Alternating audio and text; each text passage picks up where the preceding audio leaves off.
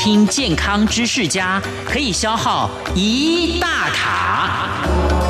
欢迎来到黎慧芝主持的健康知识家。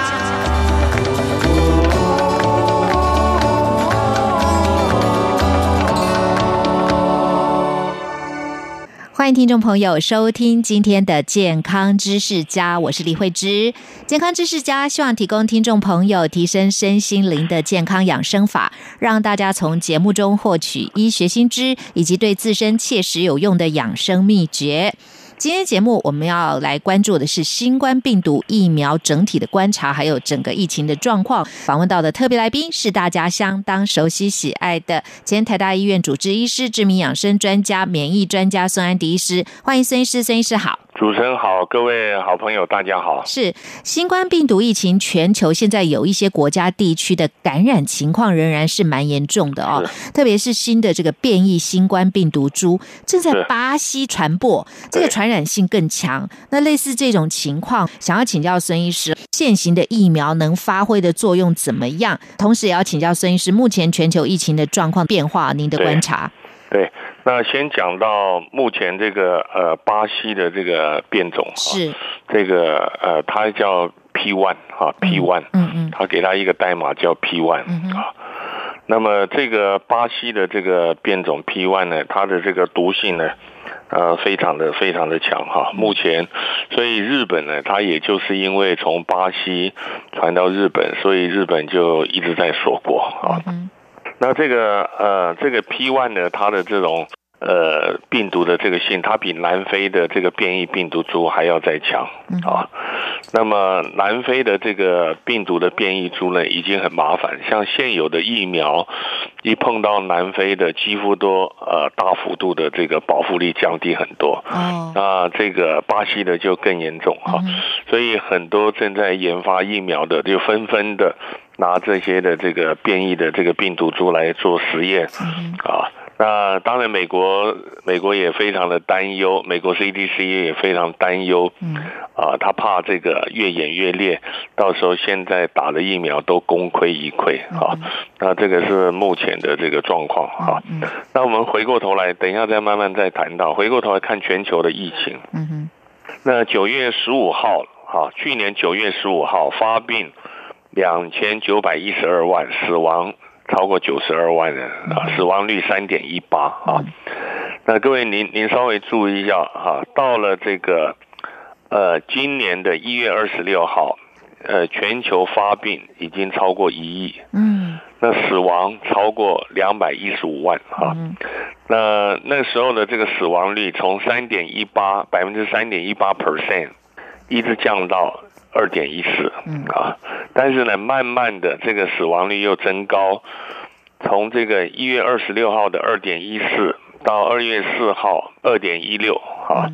二月十五号二点二零，三月十三号二点二一，就是因为这个变异的病毒株，哈，呃，尤其是南非的啊，再加上后来的巴西的。那越演越烈啊，所以死亡率在增高啊。那全球慢慢施打了疫苗以后呢，还是有一些成果在大数据显现，也就是说，它发病的每一天确诊发病的人数跟死亡人数大幅度的这个减少啊。当你从大数据看，这个是好现象哈。那到三月二十二号呢，全球发病一亿两千三百九十五万，死亡。超过两百七十二万，呃，死亡率慢慢的又缓和的，从最高峰的这个呃三点一八，一直降到呃二点一四啊，然后慢慢的呢，又从二点一四到二点一六、二点二零、二点二一。那最近呢，又慢慢的往二点一九降下来啊。那这个是疫苗，它还是会发挥这个大数据的这个作用啊。那这个，但是这个疫苗就是说，它面临在潜在的问题，就是这个病毒的变异呢，它越演越烈啊。那第二个呢，纵使这个病毒的变异它可以压制住哈，但是它的这个保护性哈，你可能只有半年啊，你你你大概很少超过三百天的，你就算一年已经到顶了啊，也就是说这个疫苗呃，你你心里可能要有数，我打了疫苗，那假设这半年一年安稳了，那接下来他可能还要再打疫苗啊，就被变成这个类类流感这样子，但是它比类流感。它的传染性、死亡率高很多很多啊，呃，但是不管怎么样呢，这个全球在努力。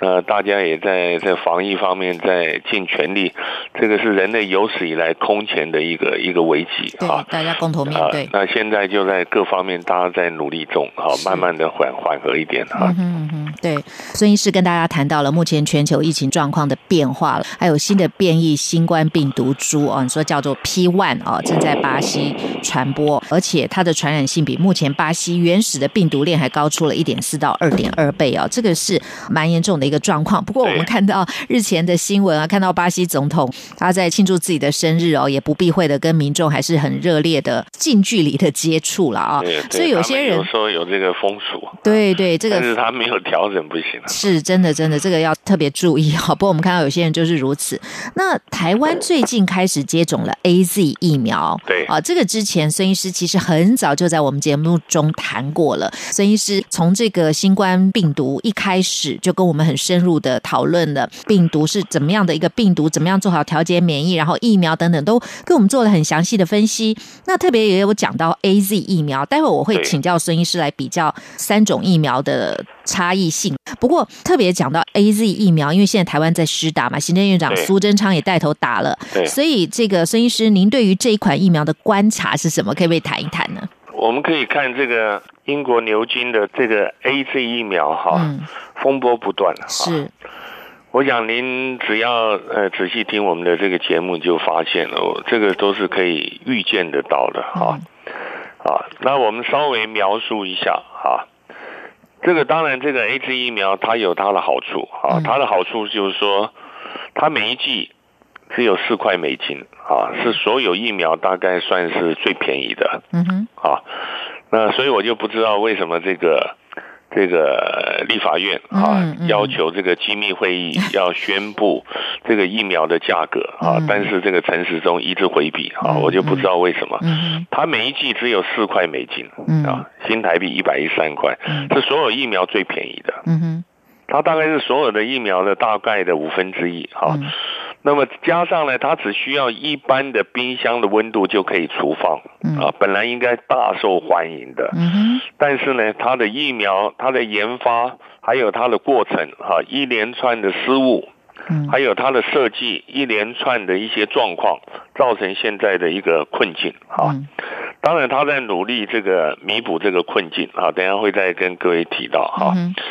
因为这个 A Z 疫苗呢。他去年十一月发布这个疫苗的临床实验呢，如果第一剂他给予一半的剂量啊，那么至少间隔一个月以后，那么第二剂呢再给予这个全剂量，它的保护力达到九成。嗯哼，啊，那看起来很棒啊，哈。嗯。那如果相国一个月呢，注射两剂都给予全剂量，它保护力只有六成二，嗯所以这里面就有意思了哈。它为什么一个 program 它会有两种打的方法？这个就是它在设计的过程中啊，它没有考虑周全，它有一些失误。它为什么会一开始呢会会有半剂量的打哈？嗯。就是呢，他发现哎，怎么有一大批的这个。呃，这个受受受试者呢，他的副作用很低，哇，他很高兴啊，把这件挑出来一看啊，那么结果发现医护人员搞错了，嗯，就是他们规定要给的这个剂量全剂量呢，结果看错，都给半量，啊。啊，那他就当然就调整他的这个作业啊，就是一个按照全剂量啊，然后隔了这个呃三个礼拜哈。然后按照第二个全剂量啊，他打两次了，哈，嗯，啊，这个保护率六乘二，结果呢，他第一次给半剂量的，那隔了三个礼拜呢，它的保护性呢，哎，反而达到九成，啊，那照道理呢，你你既然用半剂量达的这个呃效果比较好，那那后来为什么又用全剂量呢？那你用全剂量。呃，你这本来它间隔设计是三个礼拜，后来为什么又改成十二周呢？然后有的又又变成八周，在英国打的时候又重新调整，就比方说他没有抓抓对，他没有抓对正确的用法啊，这是不应该犯的这些的错误啊。那在这个之前呢，他动物实验呢更有意思啊。那么这个我们都是事先就提到，而不是说事后再放马后炮，不是这样子啊。就在动物实验呢。他有六只这个这个猴子哈，六只的这个呃黑猩猩在做研究，嗯，结果做了一只不能做了，好，剩下五只，结果这五只里面有三只呢，哎，打完以后他最先宣布有抗体产生，很高兴，结果一个礼拜宣告失败，为什么呢？因为这五只啊里面有三只肺部感染，嗯，啊，嗯。啊，但是他加一个蛋书呢，但是表示说，它多少有保护性，它不会变成重症啊，所以后来它的这个动物实验就显现，最后一直强调哈。啊，哎，它至少它不会变成重症啊，让你这个不会这个危及死亡啊，怎么样怎么样？但是我们的疫苗一开始设计是最好不要被感染到，对对对，嗯，啊，那那其次呢，就是不要严重，嗯，那你变成不要变成重症，那个已经很后面了，是啊，嗯，那么这个就是他一开始的这个动物实验有问题，他就要应该调整，但他的这个人体实验一直在进行，嗯，那英国的力量呢一直在推动，英国一直在呼吁在。推动呢？那那当然，他一开始在做实验的时候呢，那你你会发觉到，他一开始这个六十岁以上的人非常少，嗯，啊，几乎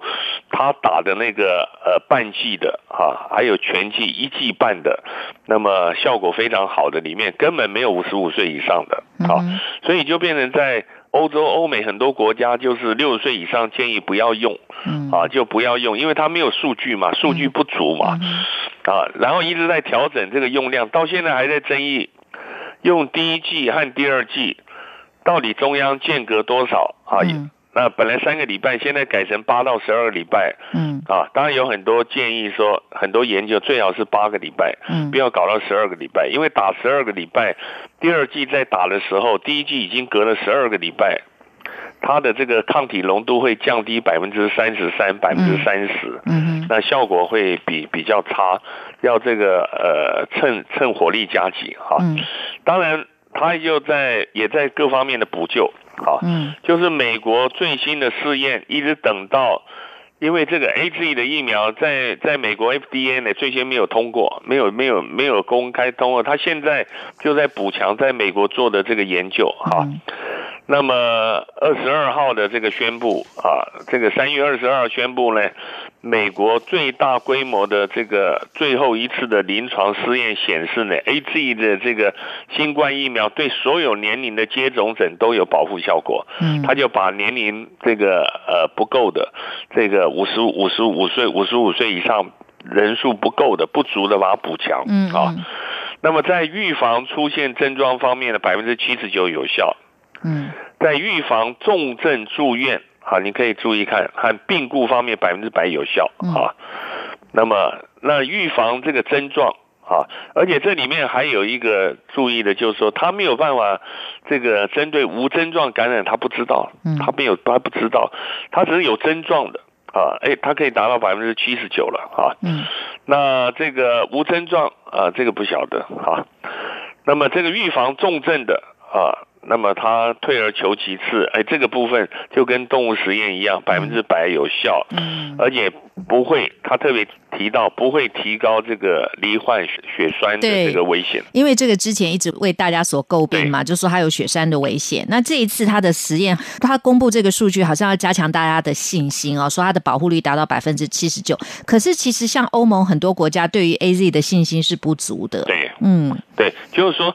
就是说，你如果内行人，你一看你就知道，这个这个动物实验碰到这个问题，照理论上应该要实验人体实验暂停的。是。啊，嗯，那他就一直做，而且他一开始吹嘘的太厉害了。嗯嗯，他的这个呃公关了，他的这个药厂一直吹嘘太厉害，结果最后呢，他就一直在收收尾巴，一直在收尾巴啊。那么就造成你你你看，我们今天能够拿到的，嗯。啊，这个中央这个疫情局或者是陈时中吹牛吹半天，最后能拿到了也不过是 A Z 疫苗，嗯嗯啊，你可以看得出来，他这个拿到以后，你会发觉它有效期不到三个月。嗯，好，那这里面呢就非常非常，也就是说，我们一开始国家防疫政策一开始做的非常的严谨，非常的好，嗯，所以能够保障台湾到目前还算是在全球很不错，嗯，但是你接下来呢，你的这个三季的筛选，你你不够啊，针对。针对现在你没有办法大规模筛选，嗯，尤其针对这个入境的危险性高，你没有办法大规模筛选，嗯啊，那你这方面你没有补强，很早就呼吁了，你没有补强啊。然后另外呢，疫苗政策，你你可以看出来，全世界到目前只有十支疫苗，只有哪些国家有呢？美国、大陆、美国、美国就就 Novavax、Johnson Johnson，嗯，还有 Moderna，另外呃，美国跟那个英国的 A G，嗯哼，还有俄罗斯的，俄罗斯的，还有中国大陆的，中国大陆就四支了。对，你你看日本那么那么强的国家，法国这么这么棒的国家，德国，嗯，他都没有疫苗。那我们一开始就搞三支疫苗，嗯，那我不知道这个是思考是怎么考虑的，嗯，啊，你看美国这么强的国家，到现在啊勉强的就就摸的了，嗯啊。那个辉瑞的这些美国大药厂四大药厂，全世界实力最强最强的，那我们就弄了三支疫苗。嗯，那三支疫苗你弄个半天，对不对？那那国光，那么第一次诱导那个抗体产生，结果呢失败了。嗯，那国光后来再补强了。嗯，那国光一看，在台湾你二期临床做完以后，你没办法做三期，因为你没有病人。嗯嗯，所以他很早到海外去发展了。嗯嗯，好，在海外做实验。当然很辛苦啊！你一开始国家的政策就应该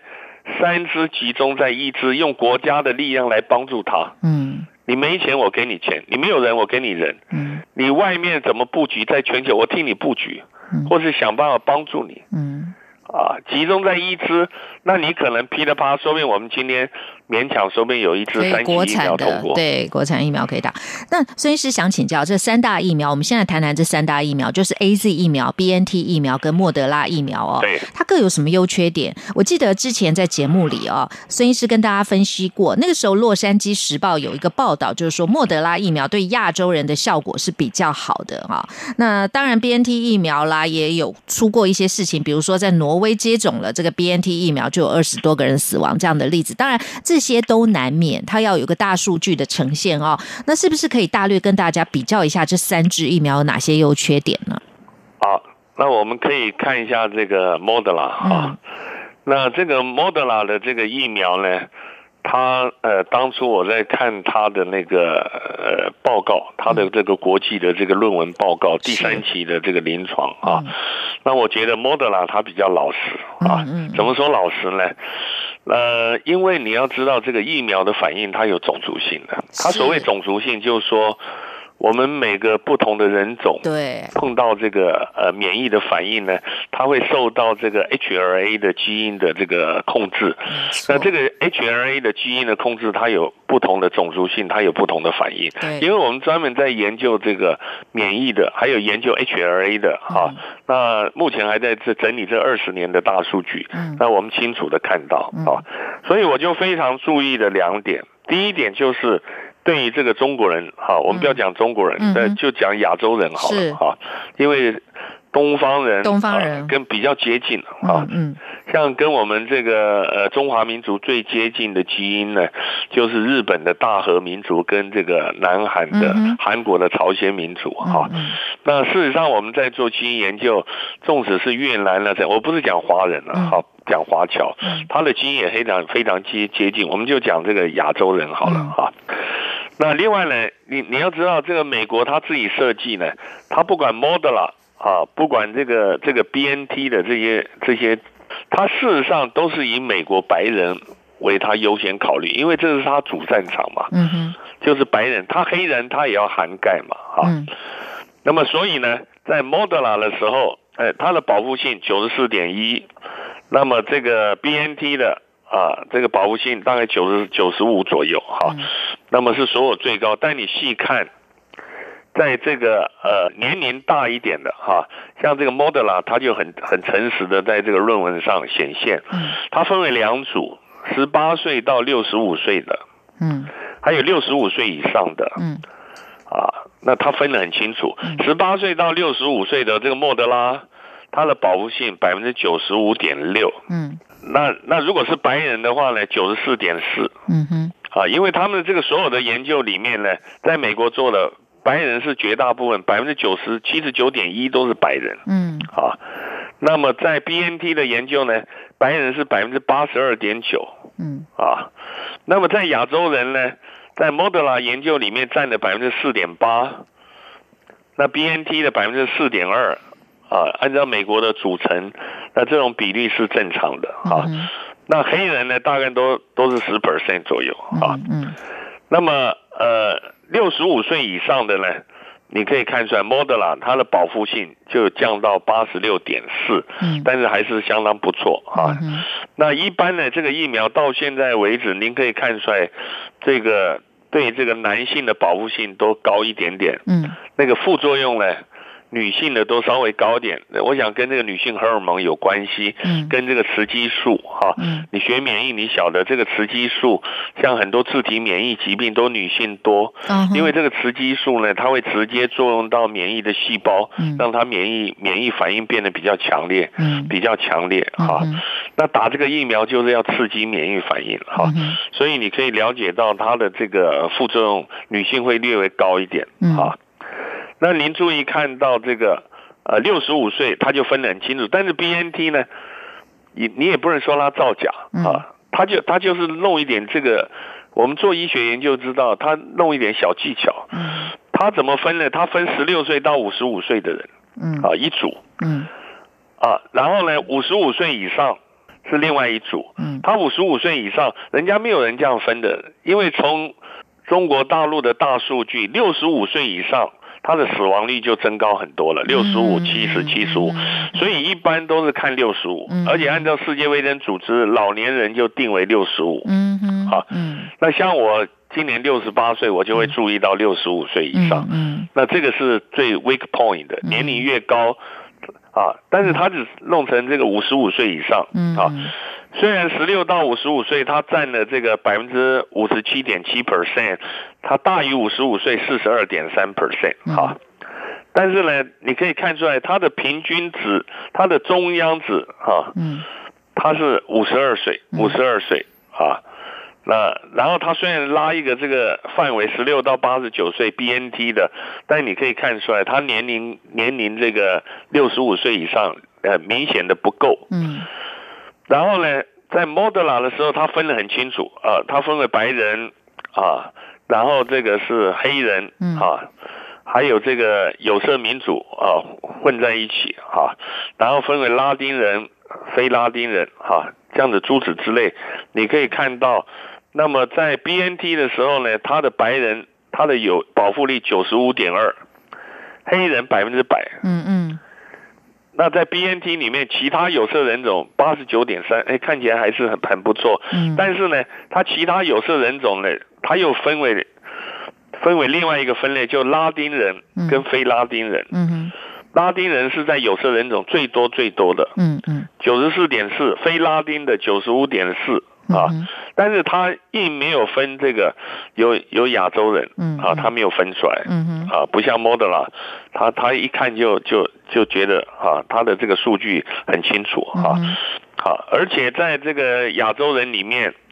这个在 BNT Moderna 都是。都是少数，只有四点二、四点八 percent，因为是人家做的嘛，嗯跟我们自己做的又不一样了哈，所以我就非常注意两个两个大数据，第一个就是六十五岁以上的人，嗯哼，那第二个呢，就是呃亚洲人。啊，尤其中国人的反应怎么样？嗯，那这个是非常具有重要参考性的。对对对，这个就给各位好朋友参考一下。对对对，的确是这样子哦。好，听众朋友谈到这里，我们先休息一下，稍待片刻呢，再继续访问苏安迪医师，继续来跟大家谈新冠病毒疫苗观察等等相关的话题哦，为我们做深入的探讨。音乐过后马上回来。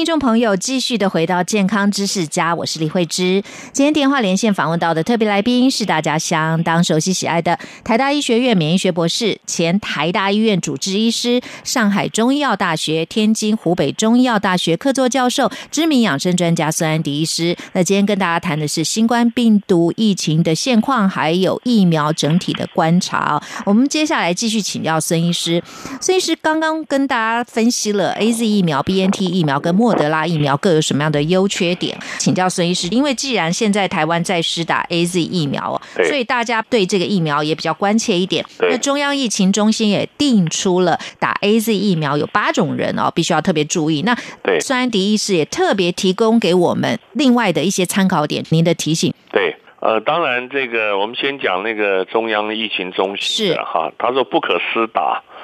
这个对疫苗里面的成分过敏哈。或者是施打第一剂就出现严重反应的，嗯，那绝对不能打第二剂，因为变本加厉。嗯哼，好，因为因为你要知道，它这个疫苗它要有效果啊，它就一直提升它免疫的刺激性。嗯，它要让这个综合性的抗体产生，或者是免疫反应的 T 细胞，它能够记忆的细胞能够大量的产生，一定要超过这个自然痊愈者。它的这个抗体的浓度啊，所以它的这个施打呢，在这一方面，它就一直在强化。那么十八岁以下的青少年目前不要打啊。那另外呢，中央疫情中心讲说。施打前要仔细评估啊，血小板减少或任何凝血异常啊，因为因为有人打了以后，就是出现 A Z 疫苗出现就是血小板降低有凝血的现象，其实照理论上来说，它不应该这样子哈，因为这个新冠病毒它现在跟 SARS 不一样，就是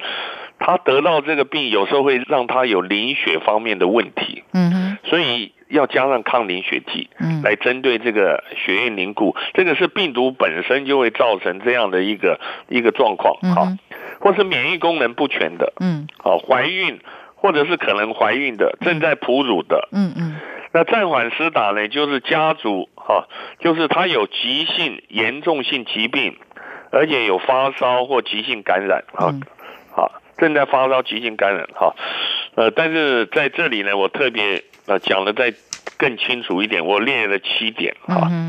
就各位好朋友，你以前打过疫苗有过敏的哈？嗯。啊，那你就要注意，你打个流感疫苗你都过敏反应。嗯。啊，那你就注意了，或者是你以前吃了一个什么食物非非常严重过敏，就你免疫反应有异常的。嗯啊，那这个。你就要稍微注意了啊！我不能说一定不能打，但你要注意了。嗯。那尤其第一剂打了以后已经严重过敏，那你这根本就不能再打了。你打了 A G，你打了第一剂就严重反应，你第二剂打上去，说不定就死亡。嗯。那这个你绝对不能打了哈。嗯。那十八岁以下或怀孕的啊，这个先避开。嗯。那六十五岁以上啊，那这个是我们要强调的重点。但是如果你身体很差的，那你这个就要也要相当的注意啊。例如他们有提到你正在癌症的治疗了，嗯嗯，你正在用放疗、化疗的药物，你是绝对不能去打的，嗯嗯，啊，那个疫情中心他应该把这个挑出来，嗯，因为现在正在癌症的人很多啊，嗯，正在治疗也很多，如果你还癌症整个缓解，那这个可以再仔细研究一下，嗯，但你正在放化疗的，你绝对不能去打了，嗯，啊，你免疫力。差一点，你打疫苗可以补强；你太差的，你不能打的。嗯哼，啊，或者是有严重自体免疫疾病，免疫自体免疫疾病大概有将近八九十种以上。嗯，啊，红斑性狼疮啦，嗯，啊，还有其他的这个这个天疱疮啦、类天疱疮、天疱疮啦，啊，或者是还有其他的等等。嗯，你正在用免疫抑制剂的，或正在用类固醇的。你每天红斑性狼疮，你还要用六粒类固醇，或用强力的抗癌的药压免疫的，嗯，或你做器官移植的，嗯，你这种根本不能去打疫苗的，嗯，好，嗯，那这个就是要一个个提出来，要告知各位好朋友，嗯，啊，虽然大数据来讲。对整体是有帮助的，但是我们我们是人了，万一你不幸就是那个不幸里面的极少数呢？嗯，那你当然要把不幸减到最低，对你就是百分之百了，嗯，不是百分之零点一而已啊，哈，或是严重过敏疾病的，你过去有什么严重过敏性，一一吃了什么东西，一打了排列西林就 anaphylactic shock，嗯，几乎要要昏迷过去的那种是绝对不能打的，嗯嗯，严重的血液疾病。严重的心脏血管疾病、新陈代谢，嗯，所以我就讲的比较仔细一点，对，给各位好朋友再仔细的再评估，对，啊，那如果你不确定，你就问一下帮你接种的医生，嗯嗯，啊，嗯，那请问他，啊，那这样的话，你就多一点这个拿捏，哈，对，各位好朋友有点需要注意，如果今天我们台湾真是疫情非常严重，大家。碰到这个几乎要死掉或者是半死的，那这个疫苗就打下去了。嗯，那很多地方不能打，当然是那个就不用。但是有的在黑白之间、模棱两可之间，那也顾不了那么多了。嗯因为老命要紧。嗯嗯嗯是。但是现在台湾疫情不是这样的。嗯嗯啊，也就是说你本来好好的，我不需要你弄完以后，结果告诉你说你发生什么什么事，最后调查结果跟这个没有关系。嗯。啊，那这个我觉得就不太好了。你没有直接关系，也有间接关系。是是，嗯。那这个就是，呃，要特别注意因为我觉得这个知识体大，哈对对。所以你可以看出来，为什么这个医护人员第一线的，嗯，只有三成愿意打，结果第一天呢，鼓吹了半天只有不到一千个人。嗯。这个就是你医护人员懂得越多，对，他越害怕，你你就越越犹豫，对，越犹豫。你考虑的越多，嗯，你就越犹豫。是，好，那么这个就是给各位好朋友。那如果你觉得都在这个适应的范围内，你就去打疫苗，那对你是有帮助的。但如果你有一些，甚至有一些疾病，啊，你很严重的免疫疾病啦，很严重的这个心血管疾病啦。或者是你正在癌症的，用类固醇、免疫制剂、抗癌的药、放化疗，各位好朋友，我劝你现在先暂缓一下，等到等到缓和以后再看一下。嗯，那么这个就是目前我非常衷心的，嗯啊，跟各位好朋友提出的建议是，就是孙医师以这个中央疫情中心所提出来的八种人啊，必须要特别注意之外，孙医师也提供朋友们特别的参考点，而且这些是非常重要的一些提醒啊，希望听众朋友们要特别的注意。如果说有意要施打疫苗的时候呢，必须要注意自己本身有没有这样的一些状况啊。那另外就是目前国际啊，大概施打的这个十支新冠病毒疫苗。孙医师跟大家分析了，美国有四支，中国大陆有四支，英国有一支，俄罗斯一支，一共十支。那其中呢，只有美国交生公司跟中国大陆的康希诺公司是施打单剂的，其他都是双剂。那这个单剂跟双剂有什么特别啊？为什么有的打一剂，有的打两剂呢？这个就是它这个不同的这个病毒，它的这个设计。你你看打一剂的 Johnson Johnson 啊，它是用这个腺病毒当承载体，嗯，腺病毒当载体，就是说，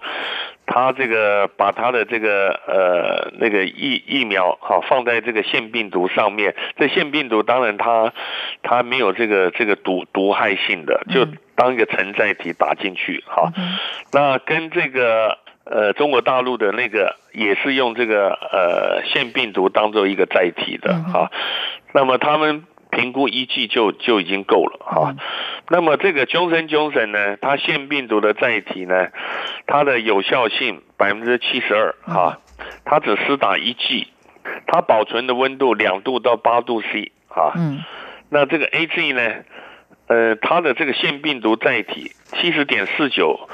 四 percent 的保护性哈，嗯，那么它打两剂哈，而且这个这个牛津的这个疫苗呢，它的用的跟人家不一样，它是用黑猩猩的 H1N1 的这个这个病毒哈，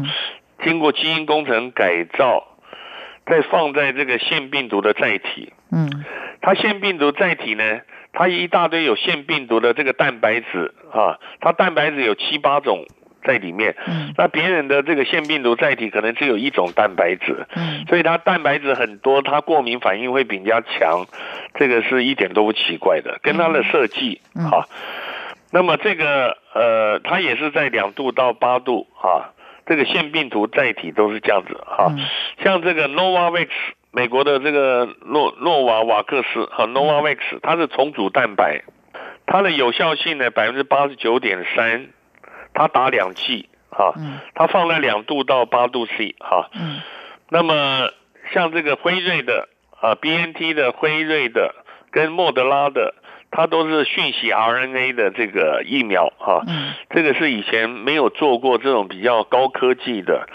那么这个它它保护性比较高啊，百分之九十九十五，它两剂呢，但是莫德拉是摆在零下二十度，嗯，辉瑞的是零下七十度，哈，所以到目前看来呢，可能我们将来拿到的，除了现在的这个疫苗以外啊，Novavax 那那些可能都拿不到，嗯，BNT 的莫德拉可能也很难拿得到，可能拿到最后还是牛津的，嗯，透过这个。这个它的这个呃疫苗的全世界的平台啊，可能也是拿到这个牛津的啊，因为为什么现在容易拿到牛津的呢？因为牛津的它虽然在力挽狂涛啊，但是全球对它的疑虑很多啊，对。啊，所以就它就会有剩，嗯嗯，那有剩我们才拿得到，好，那么这个就是目前的状态，但是现在就看国人这个施打的情况，嗯嗯。现在这一千个这个医护人员哈，嗯，第一天啊就一千个，如果打完以后情况都很好，那我相信呢打的会越来越多哈。嗯，那么现在拿到了十一十一万三千剂，希望在这个两个半月内把它把它打完，免得过了这个效期哈。对，好，嗯，那么如果情况不好。一下这个反应，那个一下反应，或发生一个什么状况，嗯，那可能这十一点几万剂呢都用不完，嗯，那将来进来一千万剂可能会有一些问题，很多人没有打，嗯，那么这个就可惜了，哈，所以在这一点一定要要理清楚，哈，嗯，所以这个牛津它为什么一直在美国在重新做实验，然后按照美国 FDA 的这个几率，哈，嗯，它的这个审视。那么在美国呢，他呃渴望得到在美国获准哈，那么他就百分之七十九的保护性，他在力挽狂涛哈，那么这个就是目前的这个呃疫苗的这个情况。嗯哼，对。那我们知道啊，中国大陆赠送了联合国维持和平部队中国制的疫苗。而且优先用在联合国非洲任务区。那我们也看到，包括巴基斯坦总统等很多国家的人士都接种了中国制的疫苗。还有就是中国大陆推出方便的政策，就如果说你是施打中国制的疫苗的话，好像对于进出中国大陆会比较方便等等，有一些这样的措施。那孙医师怎么观察中国疫苗的效用呢？呃，因为因为你可以看出来，大陆政策非常的灵活，嗯啊，嗯，我们不要一听到中共就把它当做一无是处，嗯啊，所以我就说陈时中不要当初各国正在做实验，他就一口咬定中共的绝对是最烂的，嗯我绝对不要这样，不要这样子，嗯啊，那这样子就是他没有以医学科学为一个标准，哈，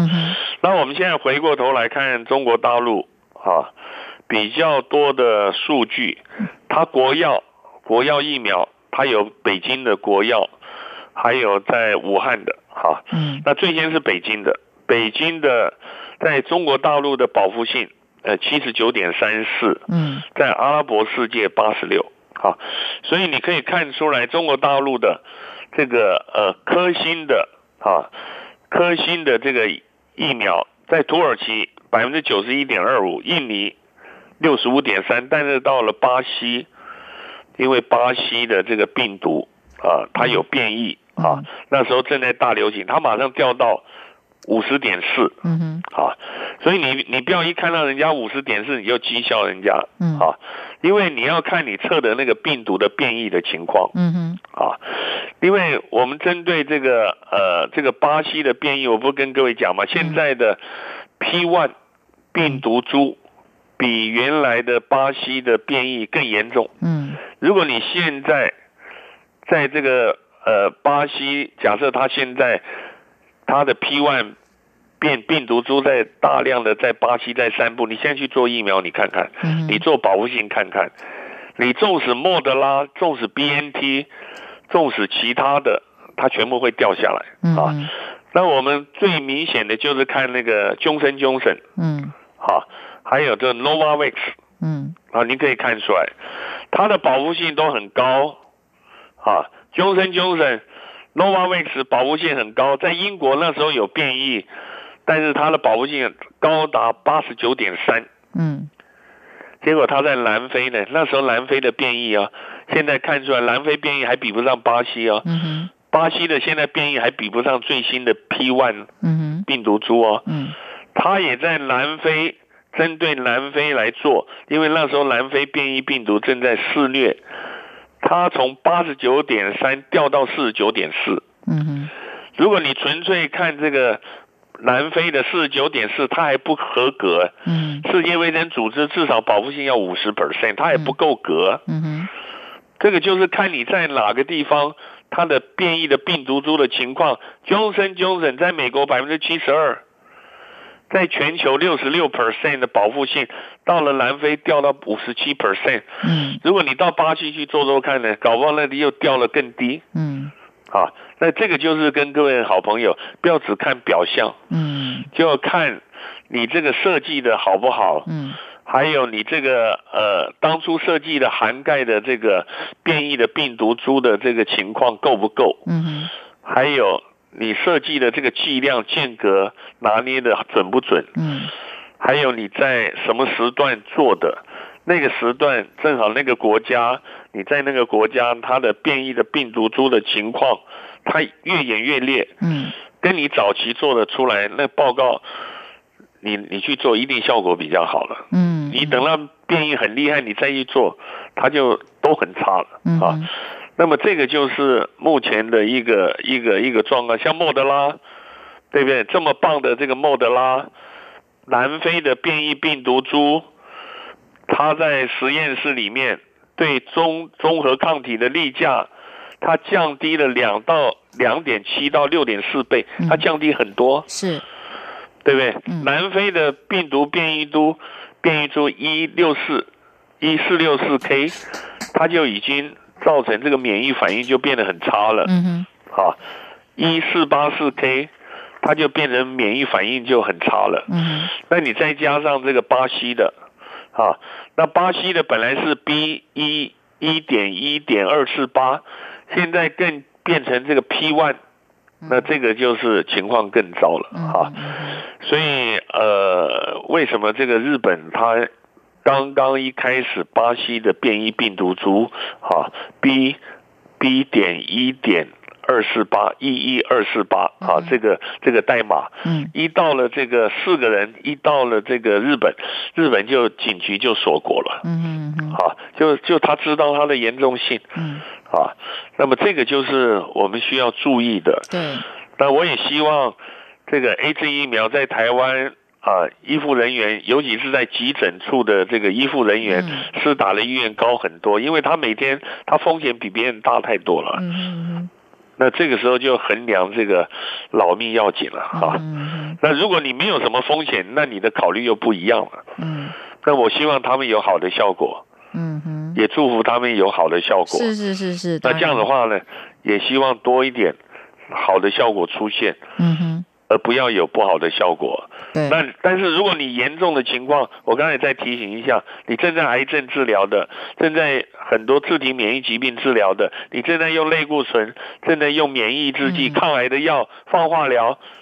呃，我请你千万不要去打。是是是。好，嗯哼。那么你因为你不要增加你现在的这个风险性，嗯，我怕你承受不了。对对对。那这个就给各位好朋友最诚挚的呼吁。是是，的确是这样。那刚刚讲到这个中国大陆到今年的年底，预计要生产超过二十亿剂的疫苗，那已经接种新冠疫苗的也超过了三千一百万剂啊，这也是一个很庞大的数据。那么另外就是新冠溯源报告啊。最近出来这个新闻是不采用武汉实验室外泄，说这个部分，呃，孙医师，你有什么样的观察吗？呃，因为我想就是说哈，当然他如果是实验室故意泄露出来，哈，那那他现在世界卫生组织的各个专家，包括大陆专家、全球专家，那仔细在查每一个原点，甚至每个基因的状态，嗯，还有各方面的一个情况，嗯，啊。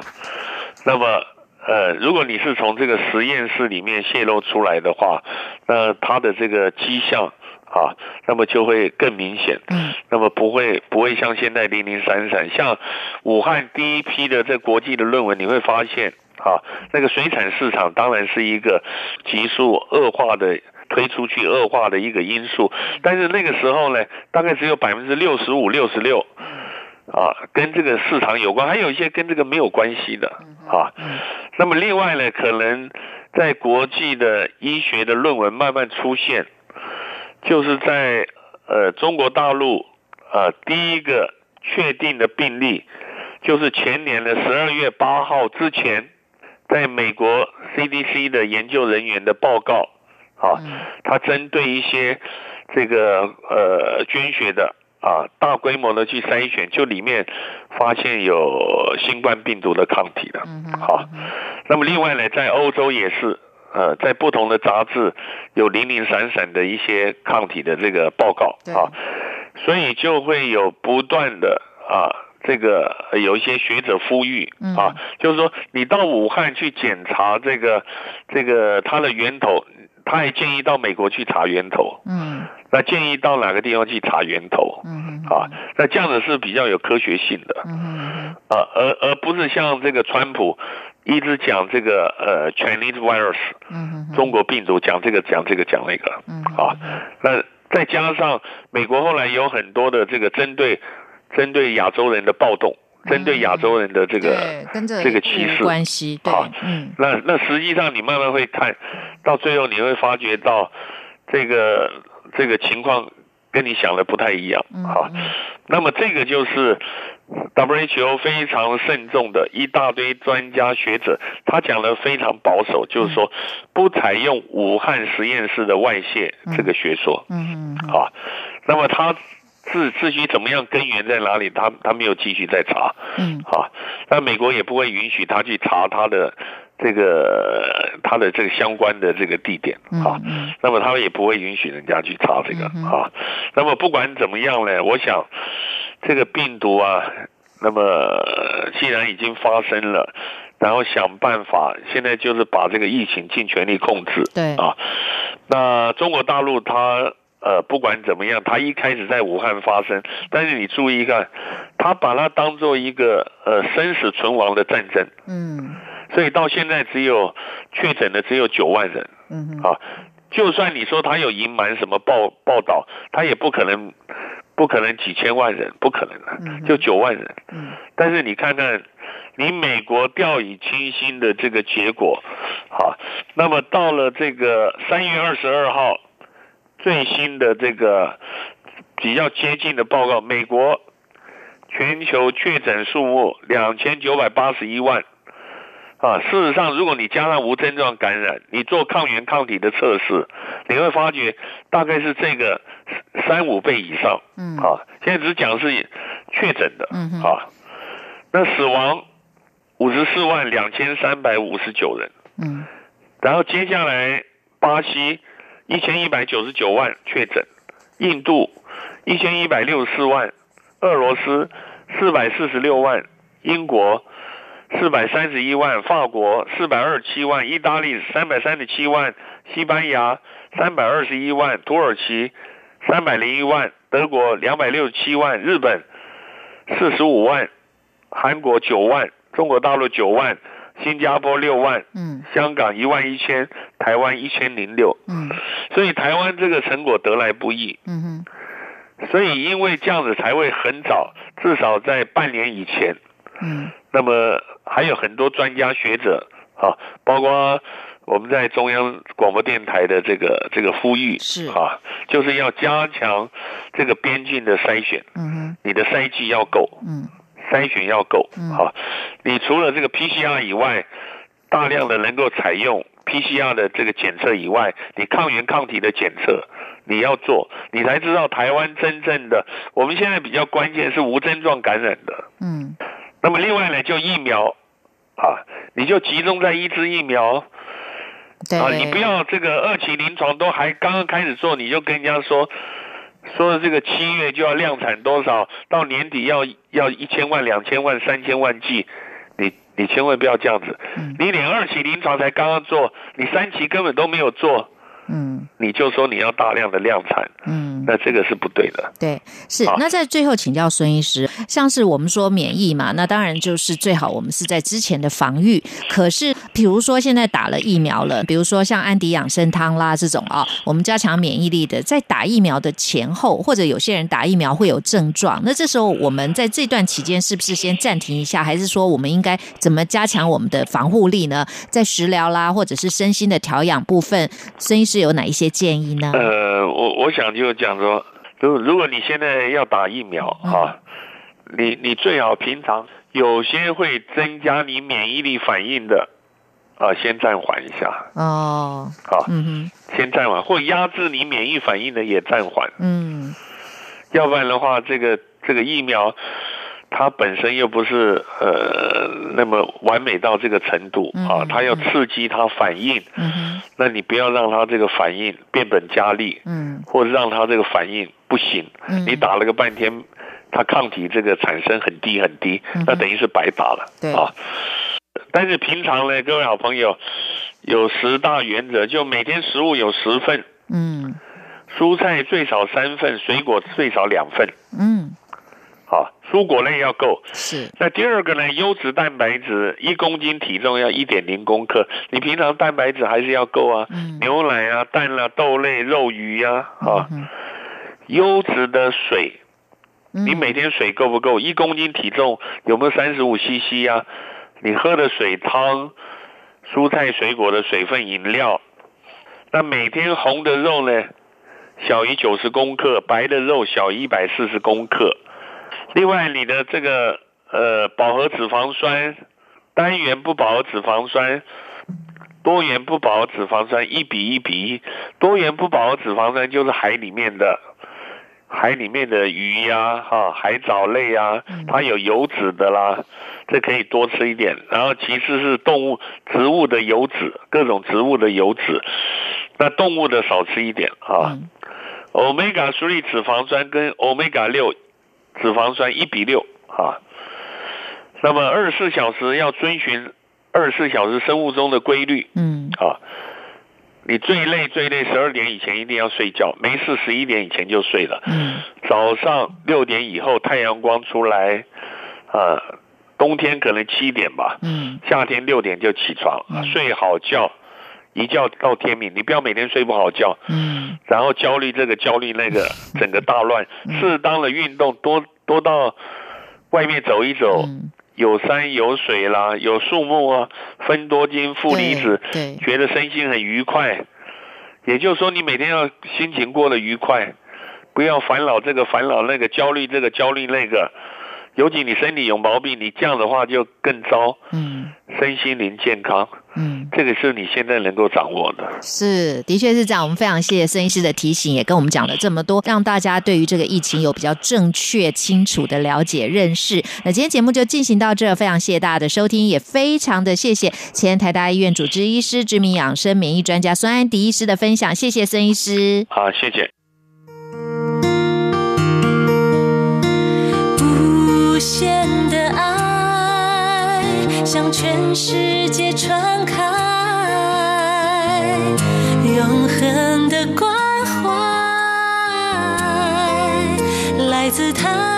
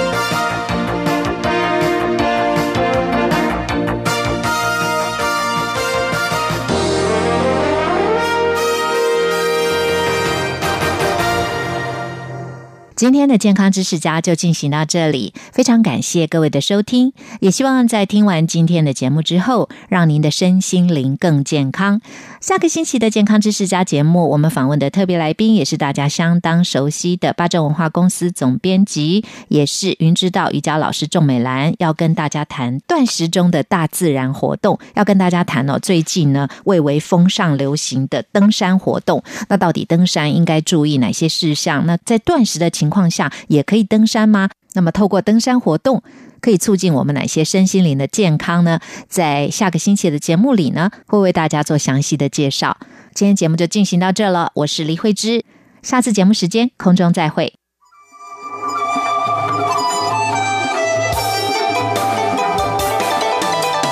无限的爱向全世界传开，永恒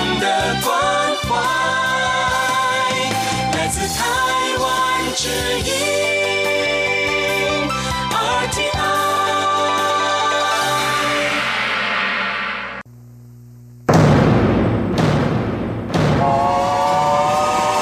世事瞬息万变，世界的变动如车轮般不断往前进。身为世界大国民的我们，应如何看待世界的进展与变动？变动。星期一到星期五，每天三十分钟的世界大国民，多元的节目内容，广泛又深刻的议题探讨，将提供您最好的答案。欢迎收听《世界大国民》。